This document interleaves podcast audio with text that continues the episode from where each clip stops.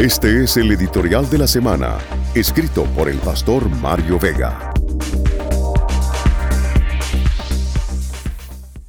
El padre de la mentira. Decir la verdad nunca daña a una causa justa, pero si se necesita mentir, de ninguna manera se puede pensar que tal causa sea justa como tampoco las personas que la impulsan. Decir la verdad y ser honesto consigo mismo es siempre el camino correcto.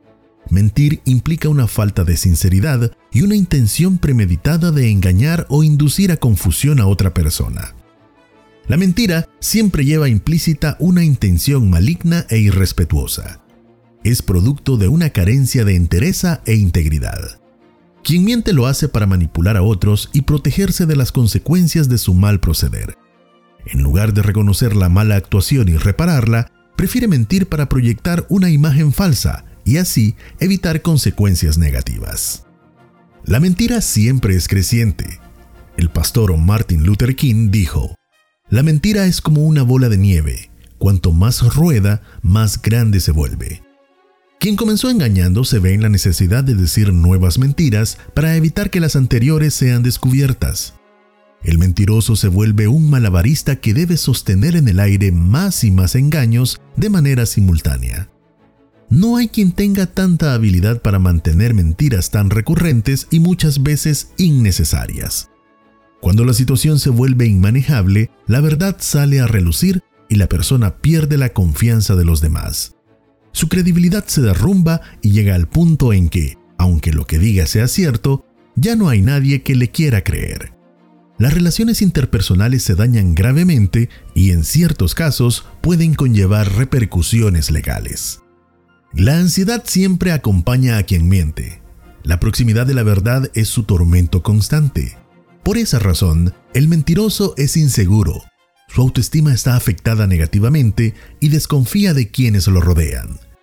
En su inseguridad trata de controlar todas las variables, pero al ser imposible, se llena de ira y reacciona desproporcionadamente.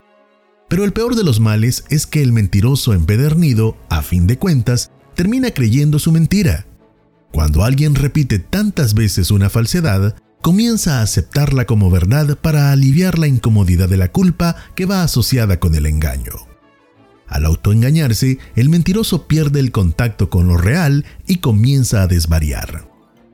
Siendo la mentira un desafío a principios como el de la honestidad y la integridad, su reiteración produce una erosión de los cimientos éticos.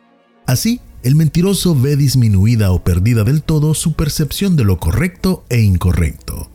Una vez esas fronteras se han difuminado, la persona es capaz de cualquier estafa, delito o barbarie. Existen muchos ejemplos en la historia de personas que acompañaron sus mentiras de la crueldad, el robo, la inhumanidad y el crimen. No hay perverso que no eche mano de la mentira y quien miente de una manera u otra ha iniciado el camino hacia la maldad y los abusos. La desinformación es una forma de mentira a gran escala que contribuye a tensiones y conflictos que eventualmente pueden conducir a grandes crisis. Aunque la relación entre una mentira individual y una crisis en particular puede ser compleja y difícil de probar, es un hecho que ha sucedido repetidas veces en la historia humana.